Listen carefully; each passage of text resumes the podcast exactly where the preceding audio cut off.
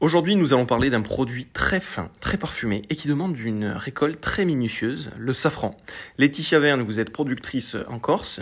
C'est un métier de patience, le métier de productrice de safran? Oui, c'est un métier de patience euh, sur chaque point de chaque niveau de culture en fait, euh, que ce soit euh, alors la récolte en elle-même, hein, parce qu'il faut cueillir les fleurs et il faut le faire d'une certaine façon. Il faut être aussi assez rapide. Il faut le faire à un certain moment de la journée.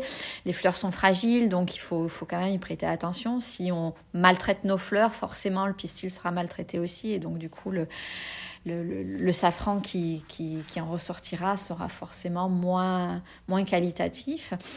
Euh, s'il est exposé trop longtemps à la lumière euh, du soleil, c'est pareil, il sera pollué par la lumière, par le pollen, par les poussières. Donc il y a quand même un travail assez rapide et minutieux, euh, essentiellement orienté sur la matinée pour la cueillette. Et pour les mondages, ensuite, il faut aussi qu'il soit précis parce qu'on coupe pas le pistil n'importe où. Donc, donc il faut être rigoureux là-dessus. Après, c'est un travail qui se fait à deux.